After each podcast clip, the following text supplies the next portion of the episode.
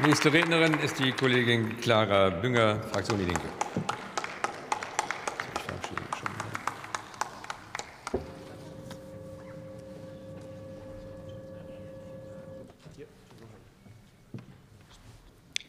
Sehr geehrter Präsident, liebe Kolleginnen und Kollegen!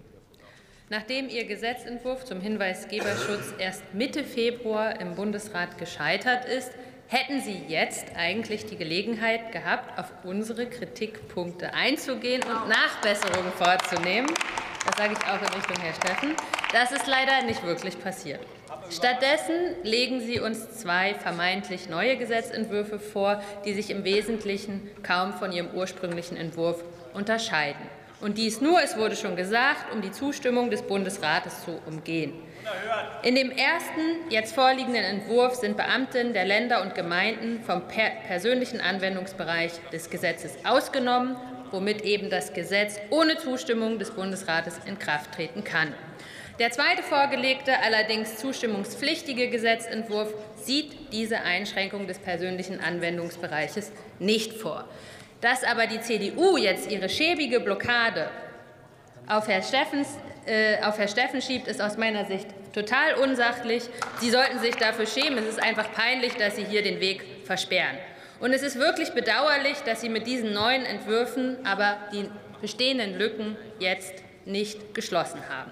Einer unserer Hauptkritikpunkte ist und bleibt, dass Geheimdienste komplett vom Anwendungsbereich ausgenommen werden und Behörden Hinweisen nicht nachgehen, indem sie sie kurzerhand als Verschlusssache einstufen.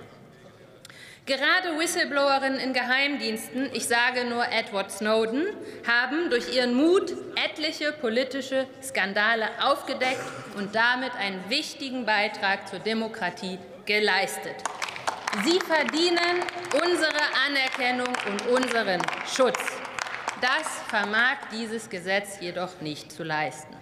Erhebliche Lücken sehen wir zudem im staatlichen Bereich. Der Komplex Reichsbürger zeigt, wie wichtig es ist, Möglichkeiten von Verstößen von Beamtinnen gegen die Verfassungstreuepflicht zu melden. Hier schützt das Gesetz jedoch nur bei bestimmten Rechtsverstößen. Hinweise auf sonstiges Fehlverhalten wie Machtmissbrauch oder Verstöße gegen das allgemeine Gleichbehandlungsgesetz sind nicht erfasst. Damit bricht die Ampel wieder mit ihren eigenen Versprechen aus ihrem eigenen Koalitionsvertrag.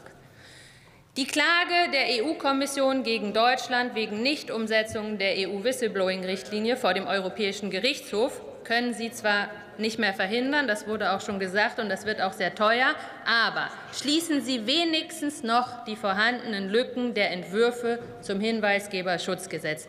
Dann könnten Sie das Gesetz auch mit unserer Zustimmung auf breite Füße stellen. Vielen Dank.